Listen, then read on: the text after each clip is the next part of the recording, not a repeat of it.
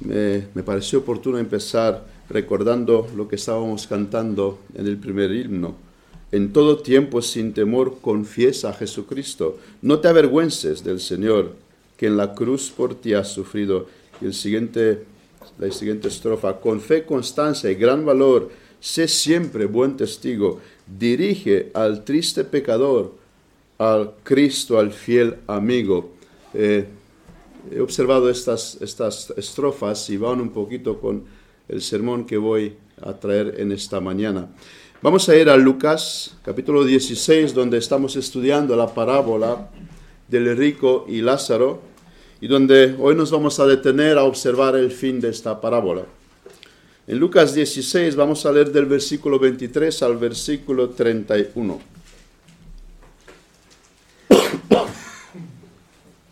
Lucas 16, versículo 23 hasta el versículo 31. Y en Hades alzó sus ojos, estando en tormentos, y vio de lejos a Abraham y a Lázaro en su seno. Entonces él, dando voces, dijo, Padre Abraham, ten misericordia de mí, y envía a Lázaro para que moje la punta de su dedo en agua y refresque mi lengua, porque estoy atormentado en esta llama. Pero Abraham le dijo, Hijo, acuérdate que recibiste tus bienes en tu vida y Lázaro también males, pero ahora él es consolado aquí y tú atormentado. Además de todo, Además de todo esto, una gran cima está puesta entre nosotros y vosotros, de manera que los que quisieran pasar de aquí a vosotros no pueden, ni de allá para acá. Entonces le dijo, te ruego pues, padre, padre, que le envíes a la casa de mi padre, porque tengo cinco hermanos, para que les testifique, a fin de que no vengan ellos también a este lugar de tormento. Y Abraham le dijo, a Moisés y a los profetas tienen, óiganlos. Él entonces dijo, no, padre Abraham, pero si alguno fuera a ellos de entre los muertos, se arrepentirán. Mas Abraham le dijo, si no oyeren a Moisés y a los profetas, tampoco se persuadirán si alguno se levantase de entre los muertos. Vimos la vez pasada la doctrina del infierno. El hombre rico murió, se fue al infierno y vimos algunas motivaciones, algunas causas. ¿Por qué? ¿Por qué llegó este hombre al infierno? ¿Qué ha hecho? O mejor dicho, ¿qué es lo que no ha hecho? Y pudimos responder en, primer, en el segundo sermón eh, un poco a esta pregunta. Pero la conversación que tenemos eh, y vemos con el padre Abraham, nos da y nos relata todavía más detalles por qué este hombre se fue al infierno. Como que el padre Abraham eh, le está enseñando, nos está enseñando, está enseñando al hombre cuál es el camino que el hombre tiene que tomar para no llegar al infierno. No olvidemos el contexto. Estamos en un contexto de fariseos, y Jesús se dirige a estos fariseos, que eran personas religiosas, personas religiosas, pero amaban el dinero. Y Jesús les deja esta parábola a estos fariseos que lo arrodeaban. Un gran privilegio, ¿no? Que Dios se te dirige a ti, que intente enseñarte el buen camino.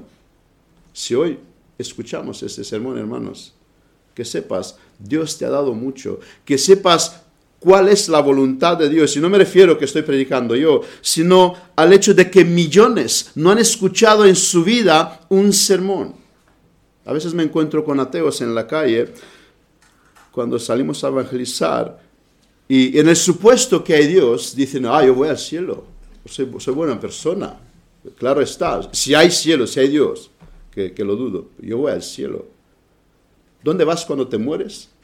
La gente dice que, vamos al cielo. Es lo que la gente sabe, es lo que la gente han entendido. Yo podría estar engañado, yo podría estar en lugar de esta persona y tú también, pero Dios nos dio mucho. Dios nos dio mucha gracia. El hecho que hoy estás aquí en la iglesia debe resaltar tu corazón de darle gracias a Dios. De ser agradecidos con lo que Dios nos ha dado.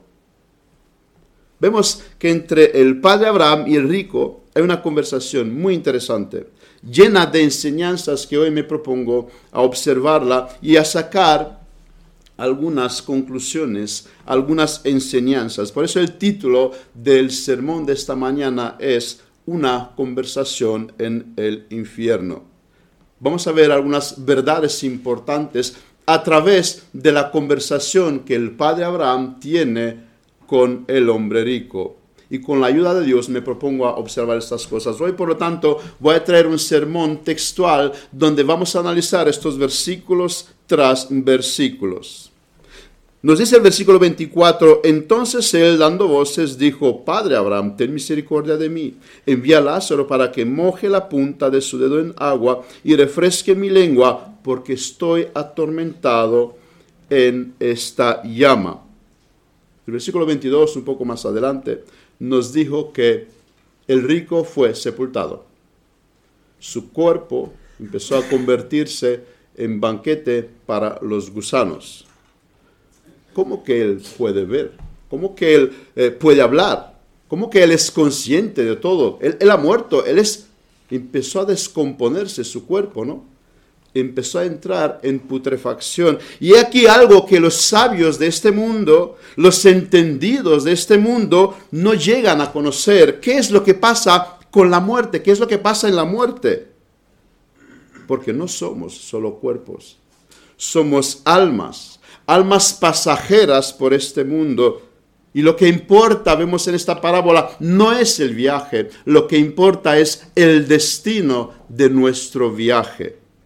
Pero para el hombre rico parece que lo, que, lo importante fue para él el viaje. Pero para Lázaro, el, el otro personaje de esta parábola, lo importante fue el destino de este viaje. Y mi pregunta para ti y para mí en esta mañana es, ¿cuál? De, la, de, cual categoría pertenezco yo. Aquellos que me preocupa por la condición de este viaje, por esta vida, o aquellos que nos preocupa cuál es el destino de nuestro viaje, cuál es nuestra filosofía de vida, por qué vivimos, qué es lo que me motiva para vivir. Debemos reconocer, hermanos, que incluso cristianos a veces perdemos de vista que el que ama su vida la perderá, pero el que aborrece su vida en este mundo para la vida eterna la guardará. El hombre rico amó la vida. Los fariseos amaban la vida, amaban las riquezas. Uno se podría preguntar, eh, ¿por qué no pide al padre Abraham que le saque del infierno? Que haga esta oración, sácame de aquí. Sería, sería más lógico, me, me lo he pensado yo, por lo menos que lo intente. Y uno se podría preguntar, ¿por qué no hace esta oración? Cuando no conocía al Señor, yo esperaba ir al cielo. Era buena persona, era una persona maravillosa, un cristiano maravilloso. Eh, pero por otro lado, hermanos, tenía miedo a la muerte. Sabía que si moriría no entraría al cielo. No estaba preparado encontrarme con Dios. Luego cuando Él me salvó, me he dado cuenta, si yo hubiera muerto sin haber conocido a Cristo, mi lugar estaría en el infierno. El hombre rico se da cuenta, él sabe algo que los pecadores sin perdón no lo tienen muy claro. Él merece el infierno. Por esto él no pide ser sacado de ahí. Porque él sabe que merece estar en este lugar. Él, él, intenta una mejoría, una gota de agua si es posible. Pero él no pide ser sacado porque eso es justo. Él recibió justicia y no puede pedirle al padre Abraham que lo saque. Eso nos lleva a meditar eh, mira, él, pide por, una gota de agua y, tampoco se le puede dar una gota de agua. En el infierno no hay agua. Y esto, eso nos lleva a meditar en cuán grande es la misericordia de Dios para nosotros. Tenemos agua en abundancia y no solamente agua. Podemos saciar nuestra sed. Y hermanos, esto es debido a la gracia de Dios. En el infierno Dios no da agua.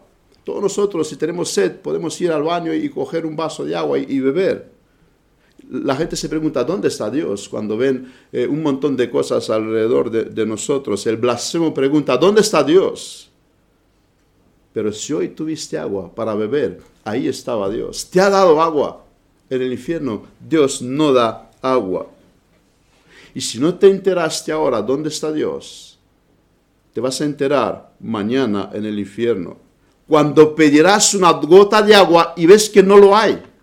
No lo hay porque esto nos viene de Dios. Eso debería hacernos ser agradecidos con todo lo que Dios nos ha dado. Versículo 25-26, pero Abraham le dijo, Hijo, acuérdate que recibiste tus bienes en tu vida y Lázaro también males, pero ahora este es consolado aquí y tú atormentado. Además de todo esto, una gran cima está puesta entre nosotros y vosotros, de manera que los que quisieran pasar de aquí a vosotros no pueden, ni de allá pasar acá.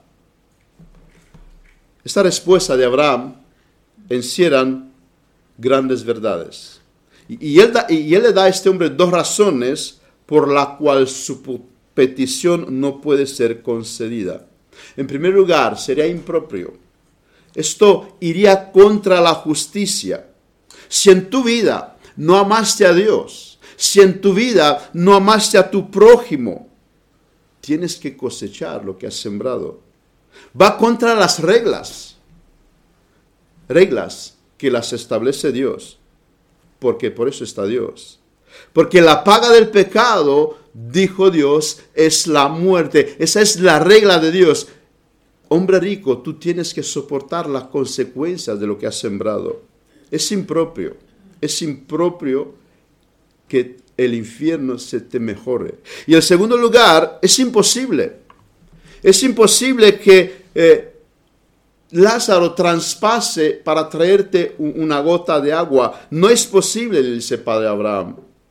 Una importante verdad que todos tenemos que saber, no hay otra oportunidad. No se puede hacer nada después de la muerte. El purgatorio no es bíblico. Eso nos deja esta parábola y la escritura entera. No hay purgatorio, no hay una segunda oportunidad. Abraham no, no le dice al padre, mira, eh, tengo otra solución. Tus hermanos pueden ir a pagar por ti, ya me encargo yo que... No, Nada de esto. La escritura no deja lugar para eh, la falsa doctrina, la hereje doctrina de una segunda oportunidad después de la muerte. ¿Y qué le contesta el padre Abraham cuando él pide por misericordia? Acuérdate, hay algo que tienes que acordarte ahora. Recibiste tus bienes en tu vida, Lázaro recibió males. Es decir, tú estás ahí porque en tu vida recibiste bienes. Ser cristiano, dice el padre Abraham, es recibir males. Lo que muchos cristianos no se han enterado, el mensaje del Evangelio no es una labor social, no es ofrecerle al hombre bienes. Lázaro nos dice esta palabra, palabra recibió males. Por lo tanto, el evangelio de la prosperidad no puede ser el evangelio que la escritura nos enseña. Ese sí es un evangelio que posiblemente lo abrazó el hombre rico, pero no Lázaro. ¿Y qué son, estos bienes? ¿Qué son estos males? Es interesante eh, preguntárnoslos. A lo que no se refiere el padre Abraham, no quiere decir que por ser rico, y lo dije también la vez pasada, tú vas al infierno y Lázaro por ser pobre eh, va al cielo. Recordemos, el padre Abraham fue un hombre rico. La riqueza no lleva al infierno, ni la pobreza no lleva al cielo. Y esto lo vemos incluso en esta parábola un poquito más adelante. Nuestro Señor Jesucristo en las bienaventuranzas, bienaventuranzas, bienaventuranzas en el sermón del monte, nos da un poquito una lista de qué son estos males que Lázaro escogió en Mateo 5. Bienaventurados los pobres de espíritu, bienaventurados los que lloran, Bienaventurados los mansos, los que tienen sed y hambre de justicia, los misericordiosos, los limpios de corazón. Mantenerte con un corazón limpio en un mundo caído, eso es recibir los males que el Evangelio te da. Eh, pacificadores, padecen persecuciones, son vituperados y perseguidos. Esos son los males que el cristiano vive durante su camino, durante su viaje. Esos son los males que Lázaro escogió, pero el rico no quiso nada de todo esto. No, yo, no quiero hacer misericordia. Y vemos que no tuvo misericordia de Lázaro. No padeció persecución, no fue vituperado y perseguido, no fue un pobre de espíritu. En otras palabras de nuestro Señor, el que haya la vida, el que haya su vida, la perderá.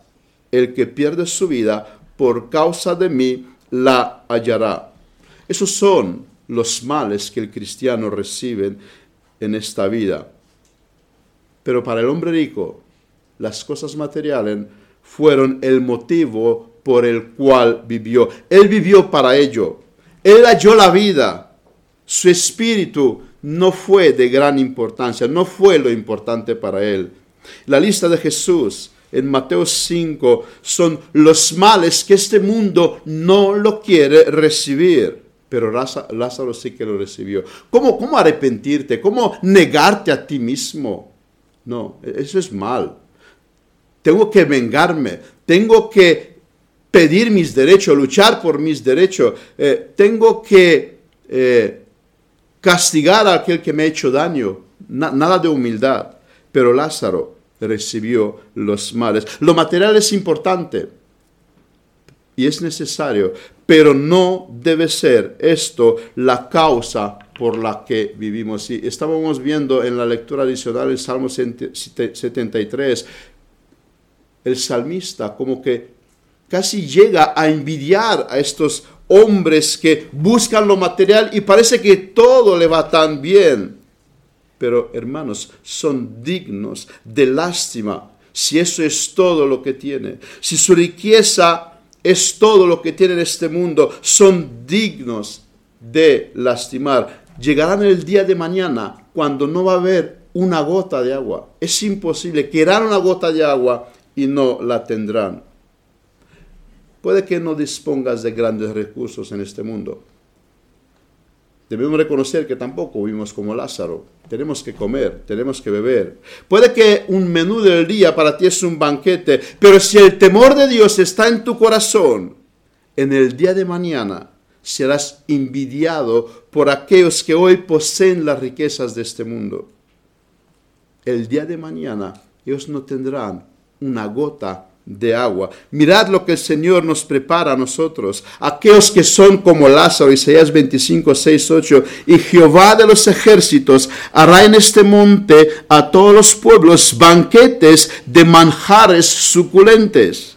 Banquetes de vinos refinados, de gruesos tuétanos, de vinos purificados, y destruirán en este monte la cubierta con que está cubiertos todos los pueblos. Y el velo que envuelve a todas las naciones destruirán a la muerte para siempre.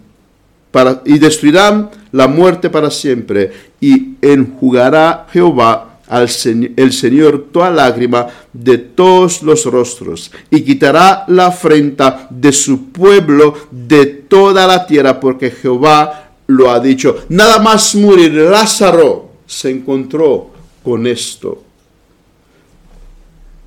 yo y creo que ustedes muchos no nos permitimos entrar en un restaurante de alta gama, pero Dios nos prepara cosas más extraordinarias todavía.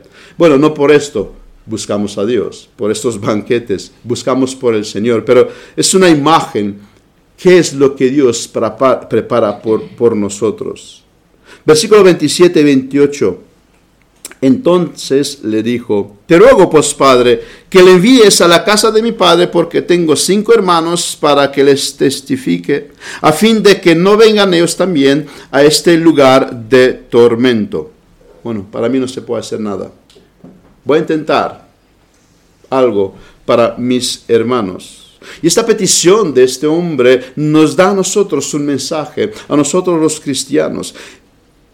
Él como que está diciendo, si alguien me hubiera testificado de este lugar, es decir, yo estoy aquí porque nadie me habló que hay un lugar así. Si yo hubiera recibido una advertencia, no estaría aquí. Intenta decir este hombre, pero por un lado eso no es verdad. Eso no es verdad. Él sí sabía. Lo que pasa es que él no se convenció de esto. Mejor dicho, él no quiso saber más. Él intenta poner una excusa barata a su condenación. Pero por otro lado, hay un mensaje que nos viene del infierno. Los pecadores, muchos de ellos, carecen de alguien que les comparta el Evangelio con convicciones. Muchas veces me encuentro con ateos que en el supuesto de que Dios existe, ellos van al cielo, como decía antes, porque son buenas personas. No han oído el Evangelio, no han oído que el pecado merece el castigo de Dios. Ahora Él está haciendo lo que tenía que haber hecho en la vida. Piensa en sus cinco hermanos. Saben que son como Él. Saben que viven despreocupados de la vida venidera saben que ninguno de ellos están en buen camino, intenta hacer algo por ellos. Probablemente este hombre era eh, el mayor y no les dio un buen ejemplo y esto puede que está machacando sus conciencias. Sabe que sus hermanos les seguirán y, se siente un poco culpable, pienso yo. Eh, ¿Y qué es lo que tienen que saber sus hermanos? Que les testifique ellos necesitan a alguien que les testifique, porque el hombre no llega a creérselo del infierno. Ha escuchado hablarse sobre él, pero no cree en él, no cree de verdad. Y así vivió este hombre, así viven sus hermanos, y así viven la mayoría de las personas en este mundo. Infierno, por favor, ya estamos en el siglo XXI. El hombre rico ahora se da cuenta del grave problema que hay pero para él es tarde. Intenta hacer algo por sus hermanos. Cuando alguien que yo conozco, al que le he compartido el Evangelio, muere, yo me imagino a este hombre ahí en el infierno, deseando, oh, si Valentín se acercase ahora a mis, mis familiares y les habla de esto, yo no lo he creído, le tomé por broma, pero pero me gustaría ahora que se acerque a estos familiares míos y que les hable el Evangelio que a mí me lo habló y yo no lo he creído. A nuestro alrededor, hermanos, hay mucha oscuridad, como había en la familia de este hombre. El mundo necesita de alguien que le testifique con convicción. Tenemos un deber, si no lo hacemos nosotros, ¿quién? ¿Quién lo va a hacer?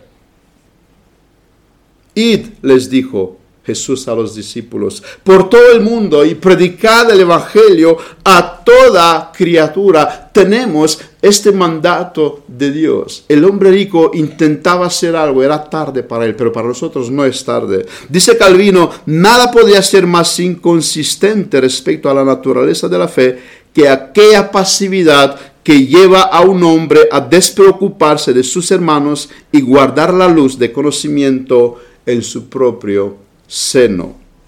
Versículo 29. Y Abraham le dijo, a Moisés y a los profetas tienen, óiganlos.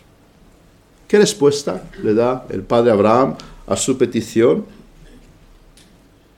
Si serán elegidos, se salvarán. Y si no, pues no se puede hacer nada. No, Abraham no habla de esta forma, aunque esto no deja de ser verdad. ¿Qué debería hacer sus hermanos para no estar donde su hermano? Prestar atención a Moisés y a los profetas. Cuando Nicodemo se acercó a Jesús, este fariseo, él deja de manifiesto que a pesar de leer Moisés y profetas, él no oía.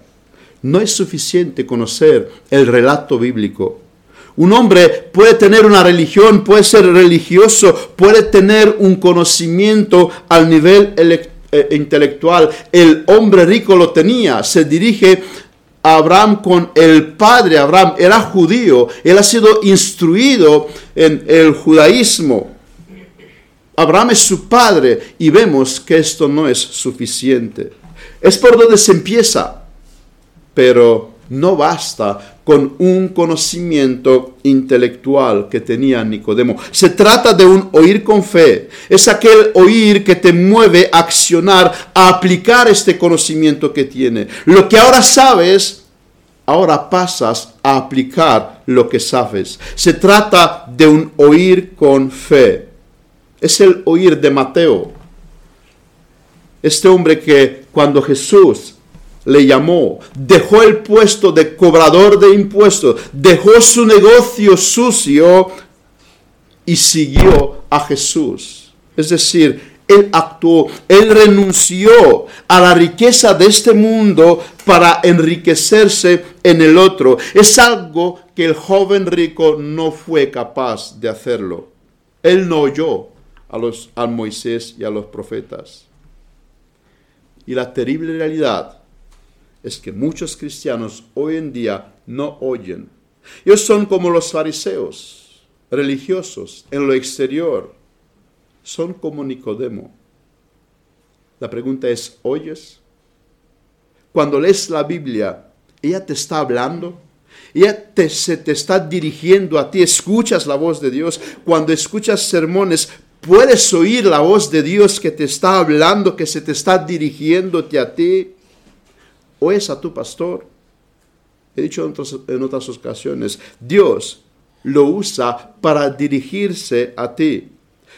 Puedes que, puede que digas, eh, sabes, yo me he quedado eh, en solo el oír a nivel intelectual. Soy cristiano porque no puedo ser ateo, no tengo tanta fe de ser ateo. Incluso soy bautizado, llevo años en la iglesia, asisto los domingos a los cultos, pero durante la semana Vivo sin pensar mucho en las cosas de Dios. Tengo mi vida. Eso sí, tengo miedo a la muerte. Sé que no estoy preparado. Sé que algo me falta. He oído de ello. Quizás soy como este hombre rico. ¿Qué tengo que hacer? ¿Cómo puedo cambiar? ¿Cómo podría oír con fe? ¿Cómo puedo ser como Lázaro? Tengo una mala noticia. No puedes hacer nada no puedes hacer nada. No está en tus manos. Eso es el comienzo. Reconoce que no puedes cambiar tu situación. Empiezas a clamar al Salvador como el apóstol. Señor, sálvame si no perezco. Es por ahí donde empiezas. Tú no puedes hacer nada. Dios es el que te da vida porque tú necesitas una resurrección de entre los muertos. Necesitas tener este oír con fe. Versículo 30. Él entonces dijo, no, padre Abraham, pero si alguno fuera a ellos de entre los muertos, se arrepentirán. Este versículo nos habla de cómo el hombre cree que sabe más que Dios. Él le da consejos a Dios de cómo tiene que actuar para que sus hermanos se salven. No la predicación del Evangelio. Él viene con un método nuevo, sensacional. Para él este método va a funcionar, que resucite Lázaro. Y hoy muchos han copiado este método. Métodos que intentan llevar a los hombres a Cristo, pero son métodos humanos. Piensan ellos que es mucho mejor que la predicación con fidelidad del Evangelio. Vamos a ofrecer dentro de la iglesia eh, lo que hay en el mundo y así los jóvenes se van a quedar aquí, dicen ellos. La predicación que sea cortita y si es posible que no exhorte la conciencia. No vamos a hablar de esto. Llenemos el culto de cosas sensacionales, de cosas que entretienen, de cosas divertidas y así llenamos las iglesias. Necesitamos de predicadores con carisma. esto que nos eh, entretenga durante el culto. Pero, pero él tiene un testimonio manchado. No importa, Dios perdona pecadores. Eh, David también fue y pecó grandemente y no pasó nada. Estas innovaciones que sustituyeron el Evangelio, estas ideas son ideas que vinieron del infierno. Pero veremos en el próximo versículo lo que opina el padre Abraham de este método. El hombre rico ahora es consciente de lo que le podría haber librado del infierno. Arrepentimiento. Ahora usa esta palabra, arrepentimiento. Ahora él sabe muy bien qué es lo que uno debe hacer para no llegar al infierno. Él sabe lo que le hace falta a sus hermanos arrepentimiento y está en lo correcto. Sus hermanos deben arrepentirse. Nadie se libra del infierno sin arrepentimiento. No luces bajas, no música de fondo mientras se hace una presión psicológica, no historias de por aquí y por allá, sino una predicación fidel del Evangelio, cosas que en la mayoría de las iglesias se han rechazado. La iglesia verdadera que ama a las almas, que ama a los perdidos, no es aquella que les hará sentirse bien en su estado de pecado, en su estado de muerte espiritual, sino es aquella que le predicará el Evangelio. El hombre rico viene con un Evangelio diluido que no lleva al arrepentimiento. Él era un hijo de Abraham, y se contentó con esto.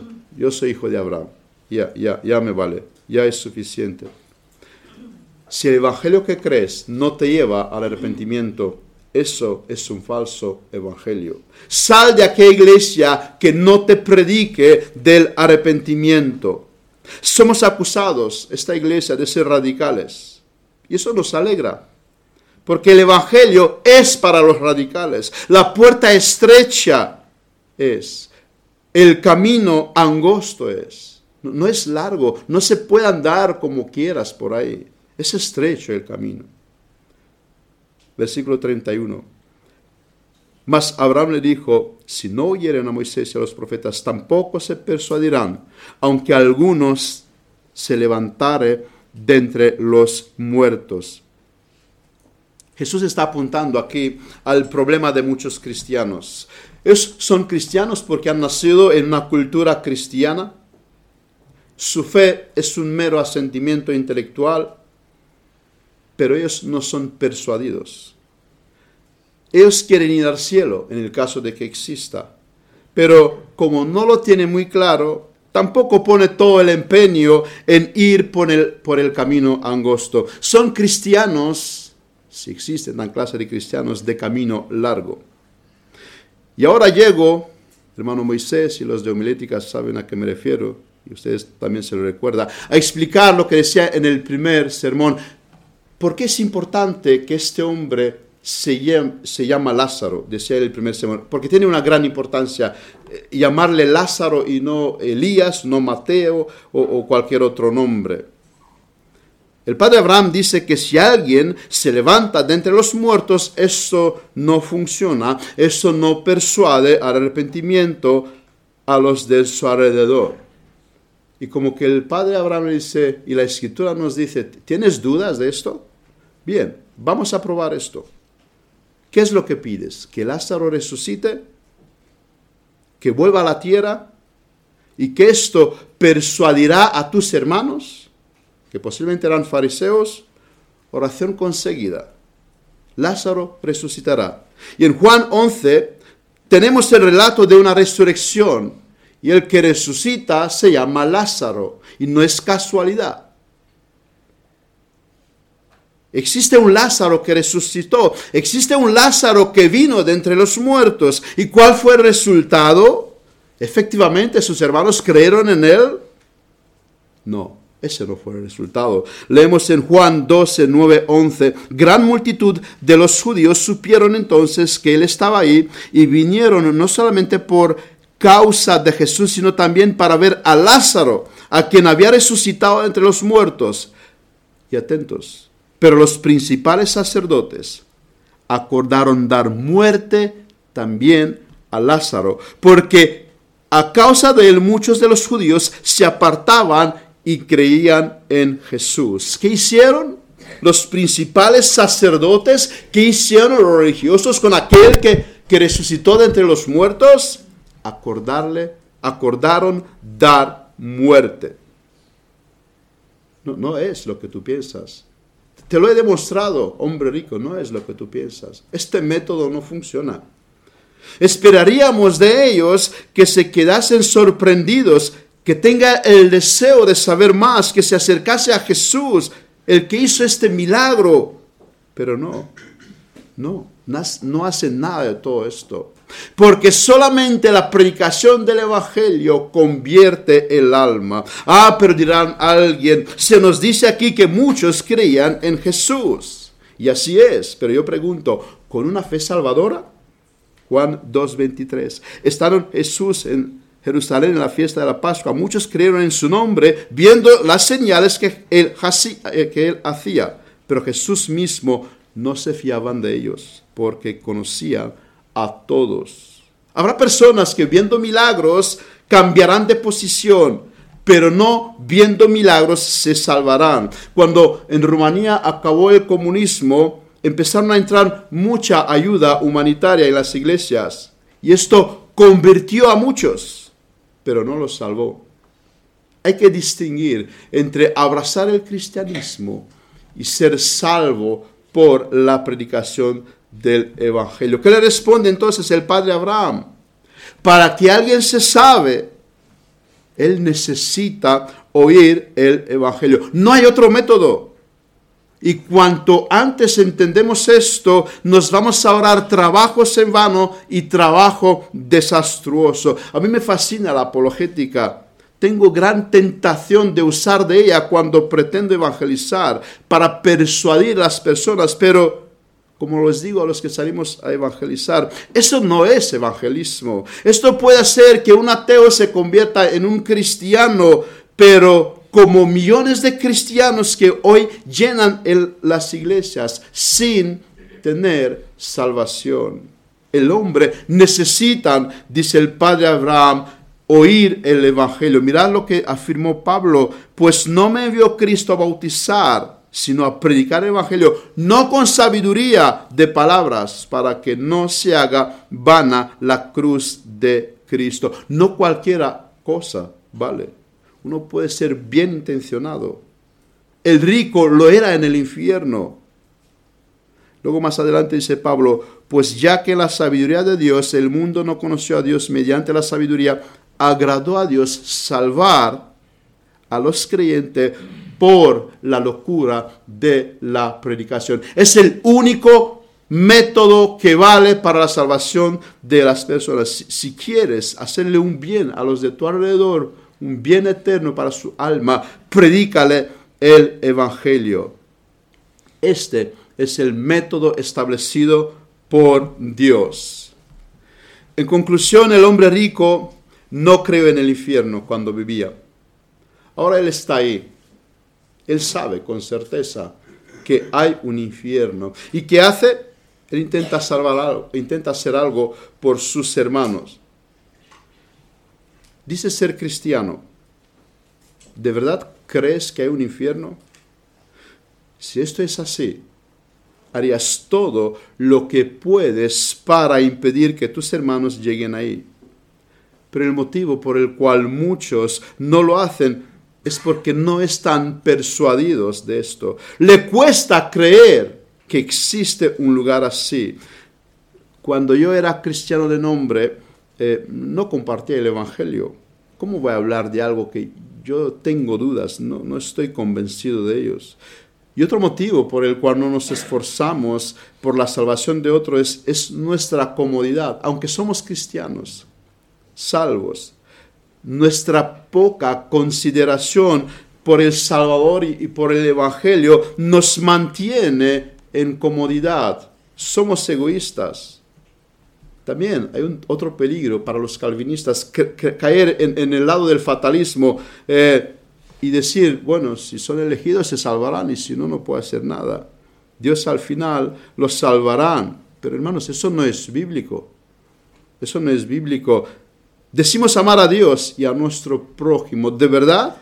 Y, no estoy hablando aquí solamente de ustedes, me incluyo yo también. Y no me refiero aquí eh, a la evangelización que hacemos en la iglesia cada dos semanas. Eso es fácil de hacerlo. Me refiero al día tras día, las personas que están a nuestro alrededor. ¿Qué hacemos para ellos? Aquellos con los que nos topamos día tras día. El final de esta parábola nos deja una importante, importante enseñanza. Hoy es el momento cuando podemos hacer algo por nuestros hermanos, por aquellos que Dios ha puesto a nuestro alrededor. Mañana, por lo mucho que vamos a intentar, no lo vamos a poder hacer. Estamos en el último día del año, es evidente, todo el mundo lo sabe. Mañana entramos en un año nuevo. No sé qué planes tienes, nos hacemos planes para nosotros, pero sería bueno pensar en la necesidad que hay a nuestro alrededor. En el infierno el hombre rico observa esta necesidad. Hazlo. Mañana no vas a poder hacerlo. Que Dios nos, nos convenzca de esto, que nos haga entender a nuestro alrededor hay muchos necesitados. Terminaré con una cita de Spurgeon que dice, mis hermanos, les exhorto a que sean como Cristo en todo momento, imítelo en público. La mayoría vivimos como si fuéramos un medio de publicidad. Muchos somos llamados a trabajar en presencia de otros todos los días. Somos observados, nuestras palabras son captadas, nuestras vidas son examinadas a fondo. El mundo con ojos de águila, con ojos que buscan argumentos para discutir, observa todo lo que hacemos y los críticos cortantes nos atacan. Vivamos la vida de Cristo en público, seamos cuidadosos de mostrar a nuestro Señor y no a nosotros mismos, a fin de poder decir, ya no vivo yo, mas Cristo vive en mí. Terminemos en oración. Padre, te damos gracias por el gran privilegio que nos has dado a nosotros, que estamos hoy aquí reunidos, en escuchar tu palabra, en escuchar tu exhortación, en oír lo que tú nos has dejado escrito. Vemos una gran necesidad a nuestro alrededor. Ayúdanos, Padre, a ser sensibles a ello. Ayúdanos a entender que esta vida es un viaje, que hay un destino eterno, el tormento eterno o en el cielo una eternidad contigo. Oramos para que nos ayudes. En este año que entramos, que podamos pensar más en aquellos que has puesto a nuestro alrededor que tengamos misericordia, que no seamos egoístas, que salgamos de nuestra comodidad y que podamos hacer tu obra, que se vea Cristo en nosotros, que vivamos vidas como tú Jesús nos has dado ejemplo cuando viniste en este mundo. No has vivido para ti, has vivido para otros. Gracias te damos porque nos has acompañado esta mañana. Oramos para que tú estés con nosotros en el segundo culto y que en ti confiamos, Padre, en el nombre de Jesús. Amén.